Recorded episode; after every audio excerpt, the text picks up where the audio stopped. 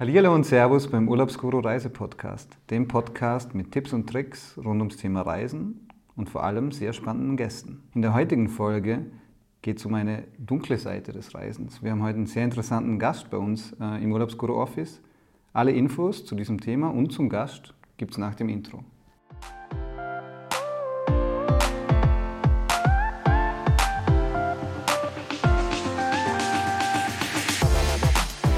Urlaubsguru Reisepodcast. Dann zum Start natürlich wie immer unsere Vorstellungsrunde. Ähm, Vis-à-vis von mir sitzt unsere Redaktionsleiterin von Urlaubsguru.at, Kathi Jaker. Hallo. Und wir haben einen Special Guest und sehr renommierten Kenner unseres heutigen Themas, nämlich Dark Tourism, den Herrn Dr. Peter Hohenhaus. Hallo. Er ist weltweit führender Experte zum Thema Dark Tourism. Ähm, wir würden jetzt ein bisschen näher auf das Thema eingehen und zuerst mal abstecken, was ist überhaupt Dark Tourism? In unserer, Im Zuge unserer Recherche sind wir darauf gestoßen, dass Dark Tourism doch immer wieder unterschiedlich definiert wird. Wir haben aber hauptsächlich folgende Definition gefunden. Dark Tourism beschäftigt sich mit der dunklen Seite des Urlaubs. Das heißt, mit Reisen zu Orten, die sich der Tragödie bzw. dem Tod widmen. Meist sind das ähm, geschichtliche Schauplätze, an denen Szenarien wie Krieg, Völkermord oder Umwelt- und Naturkatastrophen passiert sind. Dark Tourism ist spätestens seit der Netflix-Serie Dark Tourist in aller Munde und es besteht ein extremes Interesse an Reisen zu sogenannten Dark Tourism-Schauorten. Beispiele für Dark Tourism sind zum Beispiel das ehemalige Konzentrationslager Auschwitz, der Ijen-Krater in Indonesien, aber auch ähm, die sogenannten Killing Fields in Kambodscha. Mich interessiert natürlich bei jedem von unseren Podcast-Folgen auch kurz die persönliche Note eines jeden Gastes. Wie bist du denn zum Dark Tourism gekommen? Wie, wie kommt man zu so einem Thema? Also wie die meisten, die sich bewusst Dark Tourist nennen, das ist ja eher eine Minderheit von denen, die Dark Tourism betreiben. Die meisten kennen den Begriff ja eben noch gar nicht. Äh, Habe ich ihn auch durch Zufall entdeckt. Das war 2007 in einem Artikel im britischen The Guardian, wo einer der Akademiker, der den Begriff geprägt hat, in, in einem Interview befragt wurde. Und die Beispiele, die da genannt wurden, sagten mir, oh, offenbar bin ich ein Dark Tourist, denn zu dem Zeitpunkt war ich schon in Tschernobyl gewesen, an diversen KZ-Gedenkstätten in Nordkorea, auf Robben Island, in, in, Kapstadt, die alle klassische Beispiele dafür sind. Und dann bin ich also hellhörig geworden und habe mich dann damit etwas beschäftigt. Und so kam dann eben auch sehr schnell die Idee zu meiner Website darktourism.com, weil es sowas halt noch nicht gab. Ich habe festgestellt, es gab so ein paar halbherzige, blogartige Webseiten, aber so richtig umfassende Übersicht noch nicht. Damit habe ich dann angefangen, das erstmal schwer unterschätzt. Ich dachte, ich mache mal so 100 Seiten. Ne? Bei 1500 habe ich aufgehört zu zählen. und das ist schon einige Jahre her. ja, das Thema ist sehr groß geworden und äh, ist ja, geradezu lebensbestimmend geworden für mich. Und natürlich habe ich dann meine eigenen Reisen dann auch darauf zugeschnitten. Also viel mehr Dark Tourism betrieben als andere Arten von, von Tourismus, obwohl das auch immer eine Balance muss auch immer sein. also ausschließlich Dark Tourism betreibt kein Mensch. also lebensbestimmt, aber man kann, kann man sagen, hauptberuflich Dark Tourist? Kann man fast so sagen, ja. Okay. Das heißt, du bist ja ein absoluter Experte in dem Bereich ähm, Dark Tourism. Also was das das die praktische Seite angeht. Nicht? Also die akademische Seite, da habe ich mich auch mal ein bisschen reingelesen. Das interessiert mich aber weniger. Die sind dann so, philosophieren dann immer unheimlich herum und gehen dann tiefenpsychologisch in Bereiche, wo ich sagte, na, na also das ist mir jetzt zu, zu abgehoben. Oft wird halt Dark Tourism ein bestimmter Voyeurismus oder Sensationsgeilheit mhm. ähm, vorgeworfen. Viele sagen auch, Dark Tourism ist etwas makaber. Ähm, siehst du darin einen Kern Wahrheit und wie würdest du Dark Tourism jetzt für dich in der Praxis definieren? Also ne, erstmal drei verschiedene Sachen gewesen. Also das Sensationsheichen oder so, das äh, existiert allein auf Seiten der Medien oder bestimmten Medien. Hm? Äh, aber nicht auf Seiten der tatsächlich Dark Tourism Betreibenden. Ähm, voyeuristisch, äh, das kommt drauf an, da werden wir noch auf Grenzbereiche zu sprechen kommen. Äh, Dinge, die also ganz bestimmt voyeuristisch sind, sowas wie Slum-Tourismus, die schließe ich ja äh, dezidiert aus auf meiner Webseite, aus eben diesem Grunde. Da gibt es noch viele andere Gründe dafür, können wir nachher noch drauf kommen. Äh, und das dritte war makaber.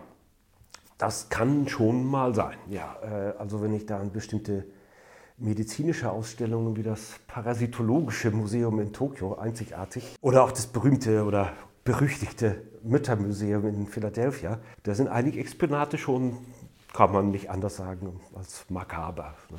Aber andererseits, wenn man jetzt denkt an bestimmte militärhistorische Museen oder KZ-Gedenkstätten, da sind natürlich auch Bilder, die ziemlich gräuslich sind. Aber ist das makaber? Denn es geht da ja nicht um irgendeinen billigen Horroreffekt, sondern um die Aufarbeitung der Geschichte.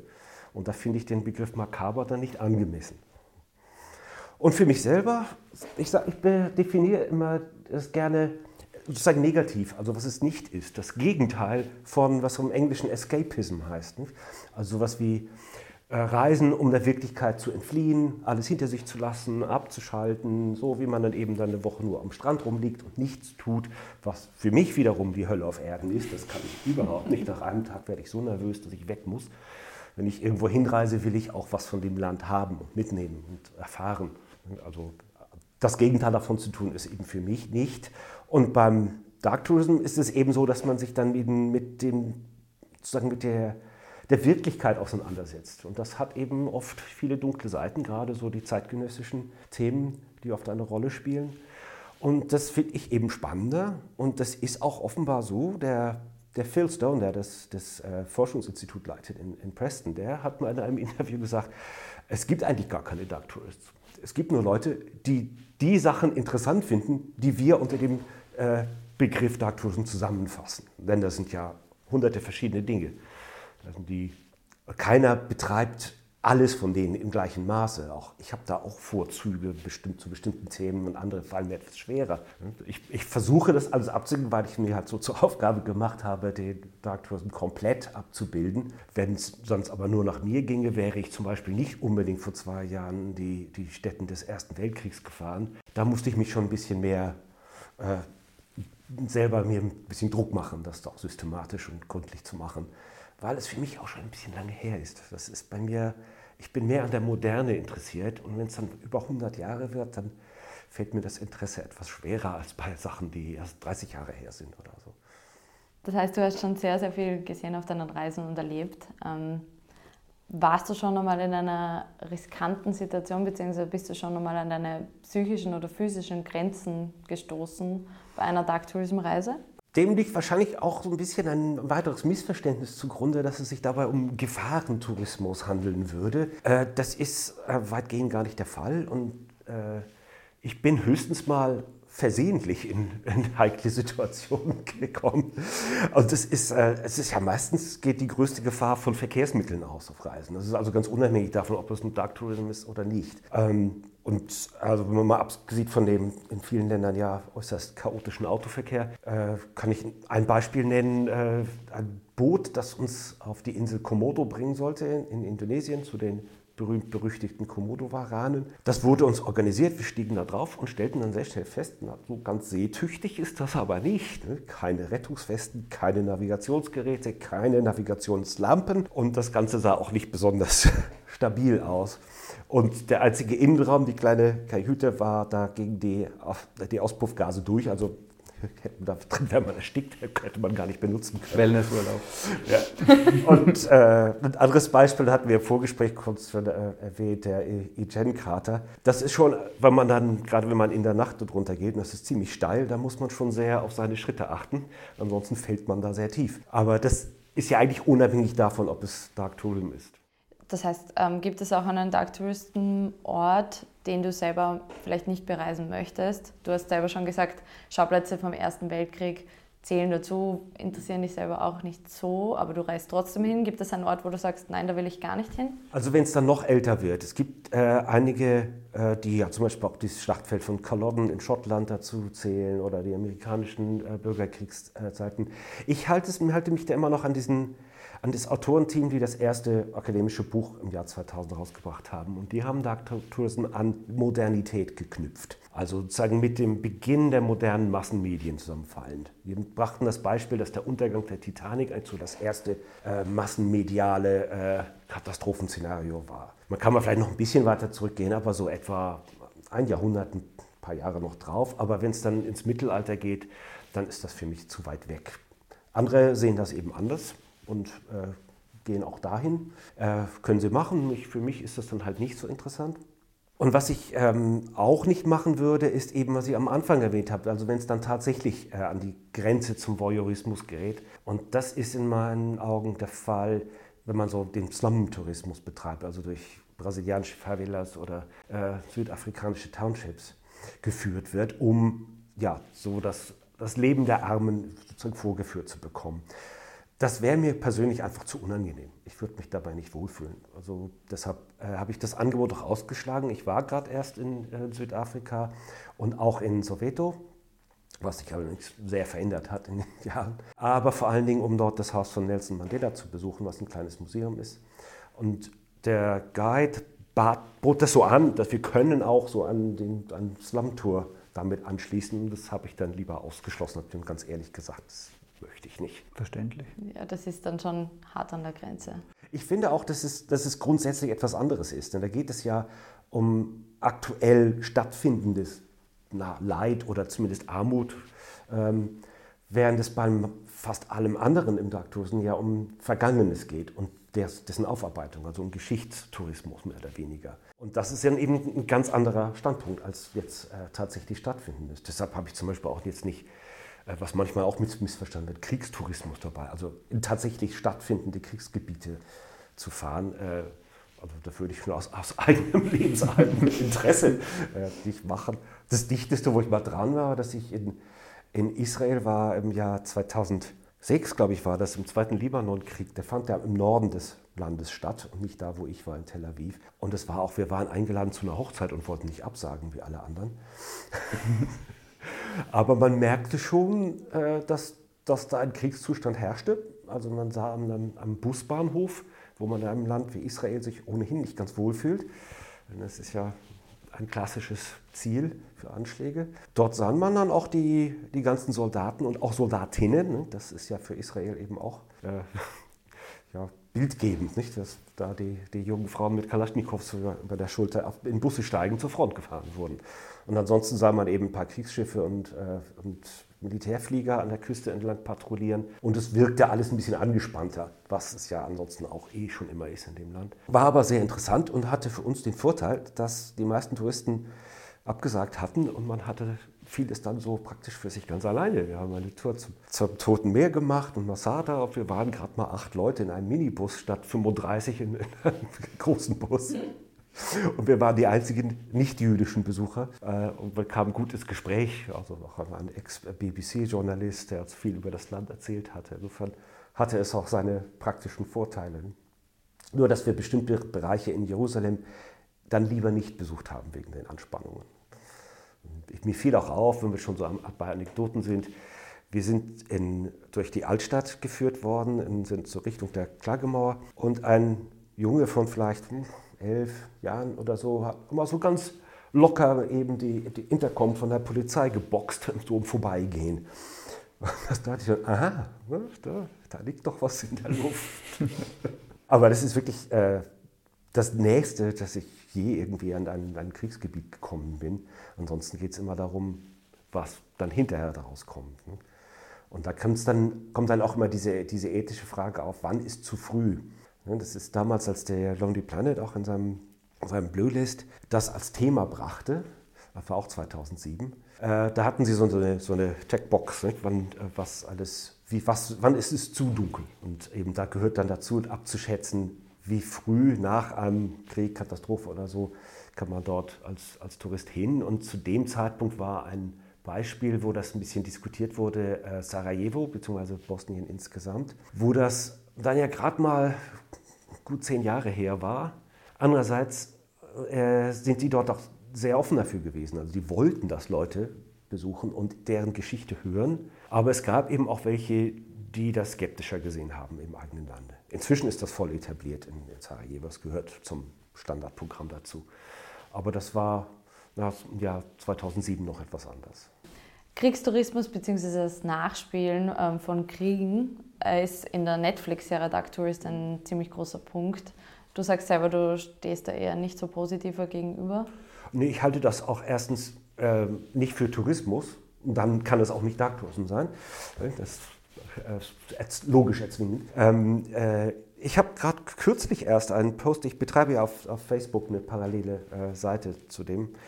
Äh, da hatte ich mal so ein Beispiel gebracht und ich kenne einen in Russland, der an solchen Sachen teilnimmt und war dann auch sehr froh, dass er mir dabei pflichtete. Sagte, das hat mit Tourismus nichts zu tun, wir machen das, weil wir, weil wir daran Spaß und Gefallen haben und äh, das sehen das also nicht als als eine touristische Sache. Man reist ja auch nicht hin, um sich das anzugucken. Das ist eher selten. Es geht ja meistens nur um die Teilnehmer. Na, vielleicht bringen die ein bisschen Familie mit oder so. Aber es ist eigentlich was völlig anderes als, äh, als Tourismus. Das ist eher was mit Theater zu tun dann oder mit... mit ja, also, also ich, ich sage mal, das ist, äh, da spielen große Jungs Krieg. Ne? Erlebnistourismus, wenn man es als Tourismus bezeichnen will. Dann eben statt mit Spielzeug, damit äh, so in Lebensgröße. Ne? Wenn sich unsere Hörer dazu entschließen, ähm, eine Dark Tourism Reise zu machen, hast du da Tipps, wie sie sich verhalten sollten oder vorbereiten sollten? Ich habe zum Beispiel nur ein Beispiel. Ich war letzte Woche in Auschwitz und habe dort einige Leute beobachtet, die sich sehr fröhlich verhalten haben, was an einem Ort wie einem ehemaligen Konzentrationslager ja doch eher unangebracht ist. Sollte man sich vielleicht auch vorbereiten? Natürlich. Also äh, solche Fälle sind mir auch bekannt. Äh, ich hatte das eher in anderen äh, KZ-Gedenkstätten. Und wo dann, also ich meine, inzwischen ist es, hat es ja mit den Selfies auch so überhand genommen. Das äh, eine war in Sachsenhausen, wo Leute dann äh, also mit ihren Bonbons und Schokolade umgingen. Und äh, das gehört also auch zu den Hausregeln, dass man es nicht tun macht. Die haben dann die Regeln auch missachtet. Und in, in Stutthof in, in, Polen, das war ein, ein grauer Tag im Sommer. Und das ist ganz dicht an der Küste, wo dann die Strandurlauber sind. Und nur Strand, für den Strand war es wohl einen Tag zu kalt. Da haben sie geguckt, was kann man denn machen in der Gegend? Stellten dann fest, das ist auf der Karte, gehen wir doch da mal hin. Und die waren alle komplett unvorbereitet. Das merkte man auch, die dann also sich noch so posierend, noch mit Kamera. Äh, ich, erinnere mich an einen Fall, wo eine, ein, ein junges Mädchen von vielleicht zwölf oder so von der Mutter überall hin posiert wurde. Und der war das unheimlich unangenehm. Die Mutter hat das nicht gemerkt. Oder auch, er gab so eigentümliche äh, Juxtapositionen, dass dann, eigentlich ist, steht draußen dran, dass Besuche für unter 14-Jährige nicht empfohlen werden. Aber die sind da mit Kind und Kegel hin und dann sieht man plötzlich da so drei Buggies vor dem Krematorium stehen. Also das hat man in einem Bild, das habe ich auch so aufgenommen. Krematorium, davor stehen dann drei leere Buggies. Das, ja. das ist schon also ein Motiv, was man nicht alle Tage hat. Das, das ist dann makaber. Ja, ja, ja. Und in, in, Auschwitz leidet ein bisschen unter seiner eigenen Popularität. Das ist das Problem, das ist ja das äh, ja, wahrscheinlich zweitpopulärste an, an Dark Tourism-Orten. Wenn man das 9-11-Museum hat, noch mehr Besucher. Die, die hat schon nach, im ersten Jahr viereinhalb Millionen. Aber Auschwitz hat jetzt auch äh, vergangenes Jahr schon die zwei Millionen pro Jahr äh, überschritten. Und dann wird es zu einem Problem, also auch die Massen zu lenken. Und viele von den Besuchern in Auschwitz sind ja auch Schulklassen, das heißt, die sind nicht ganz freiwillig dort und vielleicht auch nicht genügend vorbereitet und da kommt das dann eben so zu Ausrutschern. Aber es, natürlich, da gebe ich, gebe ich dir recht, das, das darf man natürlich nicht. man muss sich in, gerade auf solche schwierigen Orte vorab vorbereiten und dann sich bewusst sein, dass man sich halbwegs respektvoll äh, verhält, wenn man da ist. Ne? Das ist, das ist sozusagen Minimum-Voraussetzung, würde ich sagen. Eigentlich sollte es zum gesunden Menschenverstand gehören, aber der hat eben manchmal Aussetzer. Ja, es sollte dann ein Bewusstsein, dass man auf einem geschichtsträchtigen Ort ja. Äh, ist und sich vielleicht dort nicht wie auf dem Strand eben benehmen ja. sollte. Aber das mhm. ist, glaube ich, einigen nicht bewusst. Ja, das kann man jetzt aber nicht unbedingt dem Dark Tourism vorwerfen, sondern den betreffenden Leuten. Natürlich nicht. Deswegen mhm. sollte sich ja jeder vorbereiten und ja. auch bewusst sein, dass Dark Tourism mhm. einiges mit Geschichte zu tun hat. Und eben auch nicht immer ganz leicht ist. Das, das darf man ja auch nicht äh, vergessen. Also wenn, äh, ein Beispiel, wenn ich das schon nennen darf, wo, ähm, weil wir schon so waren, wo es so heikel und wo Grenzen sind. Ähm, es gehört natürlich auch ein bisschen dazu, seine eigenen Grenzen äh, auszutaxieren und sich damit auseinanderzusetzen. Und ein Beispiel, wo es für mich ziemlich dran ging, also nicht so weit, dass ich abbrechen wollte, aber vor allem im Nachhinein ging mir das schwer emotional noch an die Nieren. Äh, das war in Ruanda, ähm, wo wir die offiziellen äh, Völkermord äh, Gedenkstätten besucht haben und die haben eben einen ganz anderen Stil, als das äh, hierzulande üblich ist. Die sind sehr drastisch. Da werden also äh, bergeweise blutige Kleidung ausgestellt. Äh, man kann wortwörtlich durch ein Massengrab gehen, was so halb unterirdisch ist und dann läuft man also an den Schädeln vorbei. Und ganz besonders drastisch ist es in Morambi, wo sie ein äh, Massengrab ausgehoben haben und die Leichen in äh, so weiß äh, konserviert, was dann auch noch was Ironisches hat für Afrika. Und die liegen dann auf so äh, Bretterflächen äh, herum. Und es ist, also die haben dann so, wie ein Autor das gerade gesagt hatte, so wie ein äh, Mumsschrei, so in, in eingefroren äh, zum Teil Ausdrücke. Und dann wird man wird also da durchgeführt und dann, das sind mehrere äh, Bungalows. Und man denkt nach dem ersten eigentlich, das reicht jetzt eigentlich aber auch. Aber dann sind da noch acht weitere zu durchwandern. Und man fühlt sich dann irgendwie aber auch verpflichtet, wenn man jetzt dem, dem ersten das Gedenken erwiesen hat, dann ist man das den anderen genauso verpflichtet äh, zu erweisen. Aber da hat man hinterher lange noch dran zu arbeiten. Und es ist mir auch sehr, sehr schwer gefallen, darüber dann zu schreiben. Da habe ich wesentlich länger gebraucht als für andere Kapitel. War dann aber sehr froh, dass äh, meine Frau, die die Sachen immer gegenliest, bevor ich sie veröffentliche, ähm, dann meinte, das wäre eins meiner besten Kapitel geworden. Ich selber hatte gar nicht mehr den Maßstab, weil es mir emotional so schwer gefallen war. Also andererseits ist Ruanda dann auch so ein Fall gewesen, der einen enormen Bildungsmehrwert mit sich gebracht hat. Denn das Thema von dem, dem Völkermord in Ruanda ist ja in den westlichen Medien nicht besonders intensiv behandelt worden zu der Zeit. In, in Europa wohl auch deshalb, weil die Augen alle auf den Balkan gerichtet waren. Das war 94. Da ging es im Balkan ja auch heiß her. Und insofern äh, ist das nicht so viel bekannt gewesen. Was hat das da eigentlich ausgelöst? Das, man hat, viele Leute hatten einfach nur so den vagen Eindruck, da haben sich da irgendwie zwei Stämme die Köpfe eingeschlagen. Dass das ein hochmoderner, mediengesteuerter Völkermord war, ist hier gar nicht so bekannt geworden. Das war alles, es war rein politisch, hat auch viel noch mit den Überbleibseln der Kolonialzeit zu tun, wo sich in diesem Fall die Belgier einiges haben vorwerfen lassen. Die haben dort im Kongo ja so einiges veranstaltet zu ihrer Zeit. Und so habe ich dann erstens äh, vorher schon äh, einiges gelesen und dann eben auch im Nachhinein, etwa ein halbes Dutzend Bücher und ich weiß nicht wie viel online und einige Filme und eben nicht nur den berühmten Hotel Rwanda, da gibt es wesentlich bessere noch. Und äh, insofern hatte das eben diesen Bildungsmehrwert, von dem ich also wirklich viel mitgenommen habe.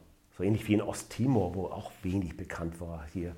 Und äh, das ist ein ganz ähnlicher Fall, wo ich eigentlich erst dadurch, dass ich dort hinreisen wollte und das dann auch getan habe, äh, so viel über die, dessen äh, Fall erfahren habe. Und das sind, das sind Dinge, die möchte ich nicht missen. Also das, ist, äh, das bleibt dann auch bei einem. Trägt er dann auch enorm zur eigenen Bildung bei? Ja, ich, ich sage ja oft, ich habe äh, also in diesen inzwischen elf Jahren von bewusst betriebenem Tagtosen mehr über die Welt gelernt als in meiner Schulausbildung oder meiner akademischen Karriere vorher. Das heißt ja auch immer, Dark Tourism wird umso wichtiger, je ähm, angespannter eine politische Lage in einem Land mhm. oder einer Generation ist. Wie siehst du das? Ja, das ist, das bin ich mehrfach schon gefragt worden. Ich bin da gar nicht so sicher. Ähm, denn es, da kommen wir wieder auf die Sache, wie lange muss etwas her sein. Und es mhm. geht eben, also je länger es her ist, desto leichter ist es sozusagen äh, so moralisch zu rechtfertigen. Jetzt in tatsächlich äh, in tatsächliche Krisengebiete, das gibt es ja, es gibt ja Spezialanbieter, die, die machen das. Also es gibt ja auch ähm, also Hinterland, die äh, schon vor Jahren in den Irak Touren gemacht haben. Also es, äh, nein, es ist auch immer, immer noch instabil. Oder Gibt's nicht beim Urlaubsguru. Und es gibt da so, so ein paar Nischenanbieter, die, dann, die da wirklich hart an die Grenzen gehen. Und es gibt auch einen britischen Anbieter, Political Tours, die dann mit äh, Spezialisten, mit, mit äh, Journalisten oder vor Ort Spezialisten dann äh, auch zu, zu politisch heißen Zeiten äh, hinfahren. Also zum Beispiel die letzte amerikanische Präsidentschaftswahl vor Ort zu be beobachten oder die Präsidentschaftswahl in Frankreich. Ne? Schafft es Le Pen oder nicht? Das ist eigentlich noch, ja, also man kann sagen, es überlappt vielleicht ein bisschen mit Dark Tourism, aber es ist irgendwie auch was anderes, was Eigenständiges, weil es eben um aktuelle Stadt, stattfindende Dinge geht. Du hast vorhin äh, Ruanda erwähnt als besonders äh, berührend. Fällt dir da noch ein anderes Beispiel ein? also das ist natürlich ein Extremfall. Mhm. Ähm, und ein ähnliches Beispiel könnte ich nennen, die, äh, Treblinka und Sobibor, also die, die, die Vernichtungslager im Osten Polens, die speziell für die sogenannte Endlösung gebaut wurden. Da ist eigentlich gar nicht viel zu sehen, aber es hat so was von einer Pilgerreise, wenn man es dann dorthin geschafft hat. Hat irgendwie auch was Kathartisches. Und im Falle von Sobibor war das für meine Frau ganz wichtig, weil sie über den Film Flucht aus Sobibor überhaupt auf das ganze Thema Holocaust gekommen ist. Und es war ihr ganz wichtig, dann da auch mal zu stehen und dann das Ortsschild zu sehen und, und vor die Gedenkstätte. Die wird im Grunde derzeit gerade groß umgemodelt. Aber manchmal sind es dann auch die ganz, ganz, ganz kleinen Dinge, die einen dann plötzlich unerwartet sehr äh, emotional berühren. Ein Beispiel dafür äh, war in, dem, in der KZ-Gedenkstätte von Ravensbrück. Das war das KZ vornehmlich für Frauen und auch Kinder. Und dort lag in einem Schaukasten ein kleiner Teddybär, so etwa 10 cm äh, groß nur. Und dazu dann die Geschichte, das, der wurde gespendet von einer Großtochter einer ehemaligen Insassin des KZs. Und die ist in den Besitz dieses Teddybärs gekommen auf sehr tragische Weise. Nämlich der gehörte einem, einem kleinen Kind, einem kleinen Jungen, der den, als er da durchs Lager marschiert wurde, äh, den, dieses Teddy, diesen kleinen Teddybär verlor. Und der SS-Wachmann äh, äh, hat ihn dann weggekickt wie ein Fußball, den Teddybär, und den kleinen Jungen erschlagen. Und dieser Teddybär landete im Schoß dieser Frau die ihn dann heimlich bei sich behalten hat. Und dann auch nach der Befreiung, sie hat das dann offenbar überlebt, äh, dann auch immer bei sich gehalten hat, diesen, diesen kleinen Teddybär. Und dann, als sie verstarb und die Großtochter das alles übernahm und diese Geschichte auch erfahren, hatte, dann hat sie das eben der Gedenkstätte gespendet, als sie nach der Wende umgebaut wurde. Und das ist etwas, wo man dann, oh, äh, mal schwer mal durchatmen muss, wenn man so eine Geschichte hat. Weil es diese das Thema Holocaust ist so riesig, so groß. Es ist schwer wirklich zu, zu verinnerlichen, zu, ver, zu verstehen. Und wenn es dann auf so einen kleinen individuellen Fall konzentriert wird, dann gelingt einem das viel leichter. Insofern sind solche kleinen Exponate dann auch viel wirkungsvoller als die endlosen Reihen von Baracken in, in Auschwitz-Birkenau. Jetzt hast du schon 700 Ziele in 90 Ländern bereist in den letzten elf Jahren, falls das stimmt. Es sind inzwischen schon ein paar mehr geworden. Sind, sind, sind ein paar mehr geworden und genau solche Erfahrungen hast du natürlich sammeln können, wie, wie du uns jetzt auch äh, mitgeteilt hast. Ähm, nach den ganzen Erfahrungen, jetzt auch Tod und, und alles rund um Tod. Ähm, Gibt es jetzt persönlich ein anderes Verhältnis zum Tod oder hat sich das überhaupt nicht verändert? Ähm, eigentlich, eigentlich weniger, als man erwarten dürfte. Ich weiß, dass das häufig so auch äh, genannt wird als ein Motivationsgrund, sich so mit der eigenen Sterblichkeit auseinanderzusetzen, das Thema Tod sozusagen aus der Versenkung zu holen, in der es ja in der modernen Welt ist. Das ist alles so mediziniert geworden. Also es alle, findet nur im Krankenhaus statt und bei Beerdigungen, aber es ist nicht sichtbar in der, in der Gesellschaft. Ähm, das ist für mich eigentlich weniger ausschlaggebend. Ähm, also ich habe nicht das Gefühl, dass ich mich, wenn ich solche Orte besuche, mich mit meiner eigenen Sterblichkeit auseinandersetze. Ich bleibe doch dann immer schon bei dem, an dem Thema dran. Äh, aber das mag für andere Leute anders sein. Also ich habe es in der Tat aber nur zweimal tatsächlich so gehört von anderen Dark Tourists, die das als ihre persönliche Motivation genannt haben. Für die meisten anderen ist es das Interesse an der jeweils äh, spezifischen Thematik an sich. Wenn man jetzt das Interesse an der Thematik hat und vielleicht jetzt durch diesen Podcast noch ausgeprägter hat und ähm, sich interessiert, jetzt mit dem Dark Tourism sozusagen anzufangen. Mhm. Ähm, was wären denn deine Tipps für Einsteiger, wenn man das so nennen kann, jetzt ja. leicht erreichbar und vielleicht mhm. auch gut umsetzbar? Ähm, ja, das ist natürlich ein Kriterium, äh, wie leicht erreichbar. Also nach Ruanda zu reisen und so, das ist, äh, erfordert schon etwas mehr Aufwand. Aber es muss nicht unbedingt ein, ein sanfter Einstieg ganz unten sein und dann arbeitet man sich so nach oben. Ich glaube, das ist auch nicht realistisch. Für viele ist der Einstieg tatsächlich sowas wie Auschwitz. Oder wenn wir jetzt äh, vor Ort bleiben, also in Österreich, könnte das Mauthausen sein. Das ist ja auch eine inzwischen sehr ähm, modernisierte Gedenkstätte. Als ich sie das erste Mal besucht hatte, war da noch einiges im Argen, aber es hat sich sehr entwickelt. Also es war zum Beispiel nur einsprachig, für internationale Besucher überhaupt nicht. Inzwischen ist es alles zweisprachig, also mit englischen Übersetzungen, die auch nicht schlecht sind. Das hat man manchmal auch. Das, also ich weiß, die, die vorherige Ausstellung in Buchenwald war voller Übersetzungsfehler. Das war zum Teil richtig peinlich, haben sie jetzt aber kürzlich auch alles überarbeitet. Und bleiben wir vor Ort, gleich vor Ort, also hier in Wien äh, gibt es auch einiges. Und Wien hat ja auch ein spezielle, spezielles Verhältnis zum Thema Tod. Nicht? Daher die, der Spruch, der Tod muss ein Wiener sein und die schöne Leiche und all das. Und das wird auch geliefert, zum Beispiel im Bestattungsmuseum, was seit einigen Jahren ja auch am Zentralfriedhof ist und nicht mehr bei der Bestattung Wien selbst. Ähm, da hat man dann auch so ein bisschen die lockere Seite des Dark Tourism, denn das wird da sehr wienerisch auch von der, von der humorvollen Seite auch beleuchtet. Ne? Also wenn es da zum Beispiel um die, die Rettungsglocken äh, geht, die Leute vor, vor so 120 Jahren oder so, äh, war das der letzte Renner. Das wollten die alle haben, weil sie alle Angst hatten, lebendig begraben zu werden aus Versehen. Und haben dann investiert in diese Glöckchen, weil sie dann unter der Erde aufwachen mit großem Schreck können sie die Glocke läuten und dann kommt der Friedhofswärter und buddelt sie wieder aus. Nur, dass das Ganze praktisch so nicht funktioniert. Denn, man muss sich vorstellen, man hatte also so ein, so ein Band um, um den Arm mit der Glocke obendran. Ja, was passiert, wenn man dann eben doch tot begraben ist? Der Körper beginnt zu verwesen und irgendwann fällt der Knochen runter mitsamt dem Seilzug. Es läutet oben. Der Friedhofswärter kommt, buddelt aus, sagt falscher Alarm. Das passiert drei, vier Mal und dann werden die ignoriert. Dann bringt, ist also der Rettungswert gleich null. dann sagt er auch, das lassen wir uns nicht schon wieder bieten. Ist ja doch immer nur falscher Alarm. Ansonsten, was gibt es in Wien noch? Etwas leichter erreichbar im ersten Bezirk. Äh, die Kaisergruft, die gerade so um die äh, Maria-Theresia-Zeit äh, ein paar pompöse Sarkophage hat mit sehr vielen Schädeln aus, aus, aus Metall und ja, einige äh, sehr so gothic wirkende äh, Ausschmückungen. Das ist schon mal etwas. Dann ist die, die Tour durch die Katakomben unterm Stephansdom, spielt also auch sehr bewusst mit dem Makaberen. Das geht als ganz harmlos los in dem älteren Teil, der aber neuer aussieht, weil er halt weiß gestrichen ist, äh, wo dann die, die, die Bischöfe und so in, in Nischen bestattet sind. Und dann geht es in den, in den jüngeren Teil, wo die ganzen Pestopfer aufgetürmt sind. Das heißt, man schaut dann in so äh, Kammern hinein, die sind bis oben hin voll mit Schädeln und, und Knochen. Da wird es dann richtig schön gruselig.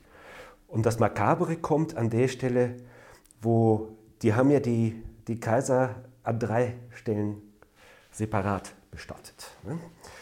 Also da gibt es die Kaisergruft, da liegt der Körper. Die Herzen sind dagegen im, im Herzgrüfter in der Augustinerkirche ja, und die Eingeweihte im Stephansdom. Man steht da also in seinem Raum mit lauter so Urnen um sich herum und der Guide erzählt einem dann mit wirklich nicht verstecktem Vergnügen, was dann da drin ist. Einigen Leuten wird dann plötzlich ganz bange. Also da, da wird das, das Makabere regelrecht ausgeschlachtet. Ja. Dann haben jetzt wir wahrscheinlich und einige User einiges auf der To-Do-Liste, das sie machen können. Ähm, ich glaube, wir haben einen kurzen, kompakten und sehr, sehr interessanten Überblick äh, erfahren über das Thema Dark Tourism. Ähm, wenn man näher in die oder weiter tiefer in die Materie reingehen will, dann gibt es eben die Website vom mhm. Herrn Peter Hohenhaus, ähm, darktourist.com. Ja, dark mit, mit äh, Bindestrich, Tourism ja. Und die dazugehörige Facebook-Seite? Die ist von dort aus verlinkt, findet man sofort. Gleich auf der, auf der Homepage ist da oben drauf der Link. Perfekt. Und Wir da kann man dann sich dann auch, wenn man das immer bekommen will, also da mache ich jeden Tag in, unter der Woche einen Post und stelle immer eine kleine Geschichte vor mit einem Bild. Also es ist dann immer ein Photo of the Day. Und dazu gehört dann immer eine mehr oder weniger lange Geschichte. Meistens sind das so drei, vier Absätze. Und wenn man dann also sich als durch Liken als Follower, äh, das, das, geht nur auf Anglo-Deutsch, ne? äh, dann bekommt man das halt immer in seinen, seinen Newsfeed reingestellt. Genau. Also wenn man Urlaubsguru-Fan ist, dann gern auch noch Dark Tourism-Fan werden. Wir verlinken, in, also wir verlinken den, die Webseite plus die Facebook-Seite in unserer Beschreibung zu diesem Podcast. Und ähm, ich bedanke mich sehr, sehr herzlich das bei Herrn, Bad, Herrn Dr. Peter Hohenhaus. Es war sehr, sehr interessant. Und äh, ich bedanke mich natürlich auch bei Kathi. Danke, danke auch Peter für das Interview. Dann wünsche ich allen Hörern noch einen schönen Abend und vielleicht will jetzt eine oder andere äh, das Licht anhaben beim Schlafengehen. Ähm, trotzdem kann man, sich, kann, man sich, kann man sich wirklich nur äh, mit dem Thema auseinandersetzen. Das ist sehr interessant und ich hoffe, wir haben dazu beitragen, dass das Thema nicht mehr so verrucht ist und ähm, trotzdem interessant und jeder soll sich das Thema mal anschauen und eben der Blog und die Webseite vom Herrn Hohenhaus ist da wirklich sehr empfehlenswert. Dankeschön. Schönen Abend und bis zum nächsten Mal.